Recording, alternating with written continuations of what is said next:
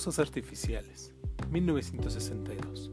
Moviéndose a tientas en la, en la, penumbra del amanecer, Mina se puso el vestido sin mangas que la noche anterior había colgado junto a la cama y revolvió el baúl en busca de mangas postizas. Las buscó después en los clavos de las paredes y detrás de las puertas, procurando no hacer ruido para no despertar a la abuela ciega que dormía en el mismo cuarto. Pero cuando se acostumbró a la oscuridad, se dio cuenta de que la abuela se había levantado y fue a la cocina a preguntarle por las mangas.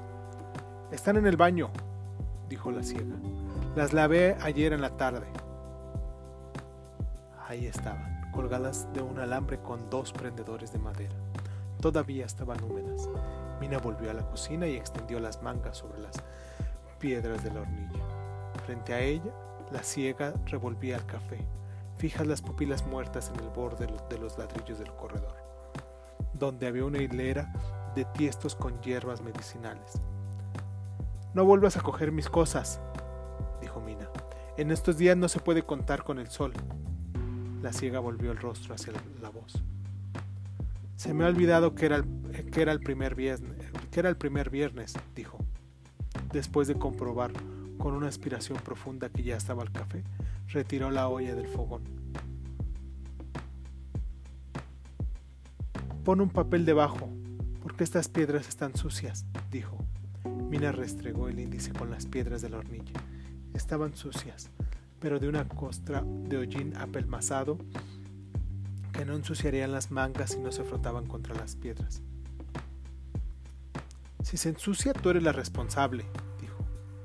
La ciega se había servido una taza de café. Tienes rabia, dijo, contando un asiento hacia el corredor. Es sacrilegio comulgar cuando se tiene rabia. Se sentó a, tomar el café frente a las rosas del patio, cuando sonó el tercer toque para misa. Mina retiró las mangas de la hornilla y todavía estaban húmedas, pero se las puso. El padre no le daría comunión con un vestido de hombros descubiertos. No se lavó la cara, se quitó con una toalla los restos del colorete. Recogió en el cuarto los libros de oraciones y la mantilla y salió a la calle. Un cuarto de hora después estaba de regreso. Vas a llegar después del Evangelio, dijo la ciega, sentada frente a las rosas del patio. Mina pasó directamente hacia el excusado.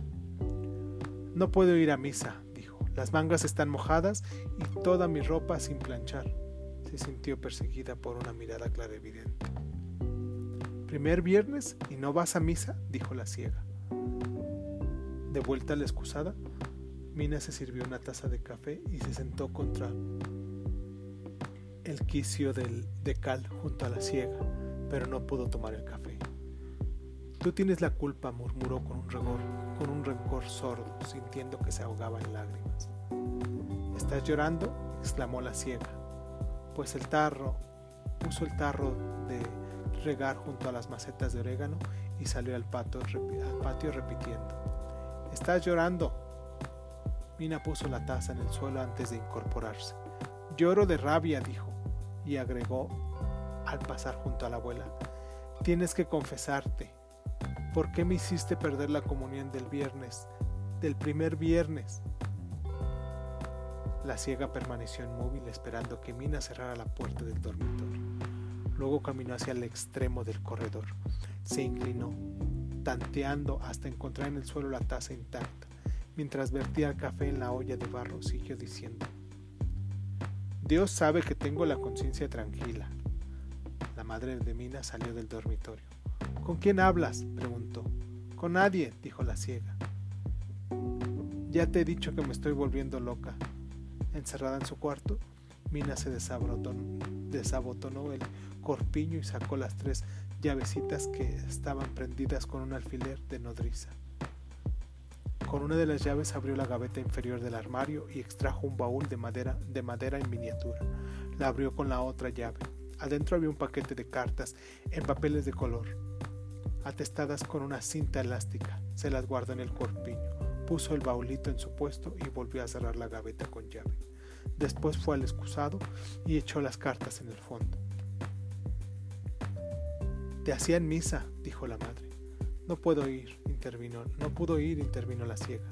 Se me olvidó que, que era el primer viernes y lavé las mangas ayer en la tarde. Todavía están húmedas, murmuró Mina.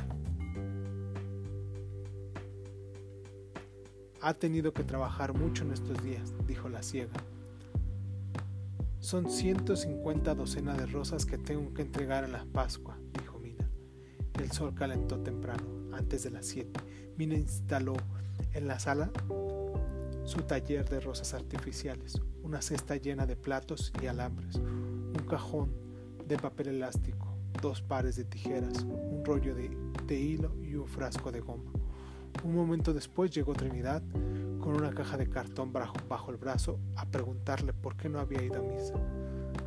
No tenía mangas, dijo Mina. Cualquiera hubiera podido prestártelas. Rodó una silla para sentarse junto al canasto de pétalos. Se me hizo tarde, dijo Mina. Terminó una rosa, después acercó el canasto para rizar pétalos con las tijeras. Trinidad puso la caja de cartón en el suelo e intervino en la labor. Mina observó la caja. ¿Compraste zapatos? preguntó. Son ratones muertos, dijo Trinidad. Como Trinidad era experta en el rizado de pétalos, Mina le dedicó a fabricar tallos de alambre forrados en papel verde. Trabajaron en silencio sin advertir el sol que avanzaba en la sala decorada con cuadros ilídicos y fotografías familiares. Cuando terminó los tallos, Mina volvió hacia Trinidad un rostro que parecía acabado de algo inmaterial. Trinidad rozaba con admirable pulcritud, moviendo apenas la punta de los dedos, las piernas muy juntas. Mina observó sus zapatos masculinos. Trinidad eludió la mirada sin elevar la cabeza, apenas arrastrando los pies hacia atrás e interrumpió el trabajo. ¿Qué pasó? dijo. Mina se inclinó hacia ella. Que se fue, dijo. Trinidad soltó las tijeras en el regazo. No. Se fue, repitió Mina. Trinidad la miró sin parpadear. Una arruga vertical dividió sus cejas encontradas. ¿Y ahora? Mina respondió sin temblor a la voz. ¿Ahora? Nada. Trinidad se despidió antes de las diez. Liberada del peso de su intimidad, Mina la retuvo un momento para echar los ratones muertos en el excusado. La ciega estaba podando el rosal. ¿A qué no sabes qué llevo en esta caja? le dijo Mina al pasar. Hizo sonar los ratones. La ciega puso atención. Muévelo otra vez, dijo. Mina repitió el movimiento, pero la ciega no pudo identificar los objetos, después de escuchar por tercera vez, con el índice apoyado en el lóbulo de la oreja. Son los ratones que cayeron anoche en la trampa de la iglesia, dijo Mina. Al regresar, pasó junto a la ciega sin hablar, pero la ciega la siguió. Cuando llegó a la sala, Mina estaba sola junto a la ventana cerrada, terminando las rosas artificiales. Mina, dijo la ciega, si quieres ser feliz, no te confieses con extraños. Mina la miró sin hablar. La ciega ocupó la silla frente a ella e intervino e intentó intervenir en el trabajo, pero Mina se lo impidió. Estás nerviosa, dijo la ciega. Por tu culpa, dijo Mina. ¿Por qué no fuiste a misa? Tú lo sabes mejor que nadie. Si hubiera sido por las mangas, no te hubieras tomado el trabajo de salir de la casa, dijo la ciega. En cambio te esperaba alguien que te ocasionó una contrariedad. Mina pasó las manos frente a los ojos de la abuela, como limpiando un cristal invisible. Eres adivina, dijo. Has sido al excusado dos veces esta mañana, dijo la ciega. Nunca vas más de una vez. Mina siguió haciendo rosas. ¿Serás capaz de mostrarme lo que guardas en, la gaveta del armario? preguntó la ciega. Sin apurarse, Mina clavó la rosa en el marco de la ventana. Se sacó las tres llavecitas del corpiño y se las puso a la ciega en la mano. Ella misma le cerró los dedos. Anda a verlo con tus propios ojos, dijo. La ciega examinó las llavecitas con la punta de los dedos. Mis ojos no pueden ver el fondo del excusado. Mina levantó la cabeza y entonces experimentó una sensación diferente. Sintió que la ciega la había estado mirando. Tírate al fondo del excusado si tanto te interesan mis cosas, dijo. La ciega evadió la interrupción. Siempre escribes en la cama hasta la madrugada, dijo. Tú misma apagas la luz, dijo Mina. Y enseguida tú enciendes la linterna de mano, dijo la ciega. Por tu respiración podría decirte entonces lo que estás escribiendo. Mina hizo un esfuerzo para no alterarse. Bueno, dijo sin levantar la cabeza. Y suponiendo que así sea, ¿qué tiene eso de particular? Nada, respondió la ciega. Solo te hizo perder la comunidad del primer viernes. Mina recogió con las dos manos el rollo de hilo, las tijeras y un puñado de tallos y rosas sin terminar. Puso adentro de la canasta y encaró a la ciega. ¿Quieres entonces que te diga qué fui a hacer al excusado? Dos permanecieron en suspenso hasta cuando Mina respondió a su propia pregunta. Fui a cagar. La abuela tiró en el calato las tres llavecitas. Sería una buena excusa, murmuró dirigiéndose a la cocina. ¿Me habrías convencido si no fuera la primera vez en tu vida que te oigo decir una vulgaridad? La madre de Mina venía por el corredor en sentido contrario, cargada de, ramos espinosos. ¿Qué es lo que pasa? preguntó.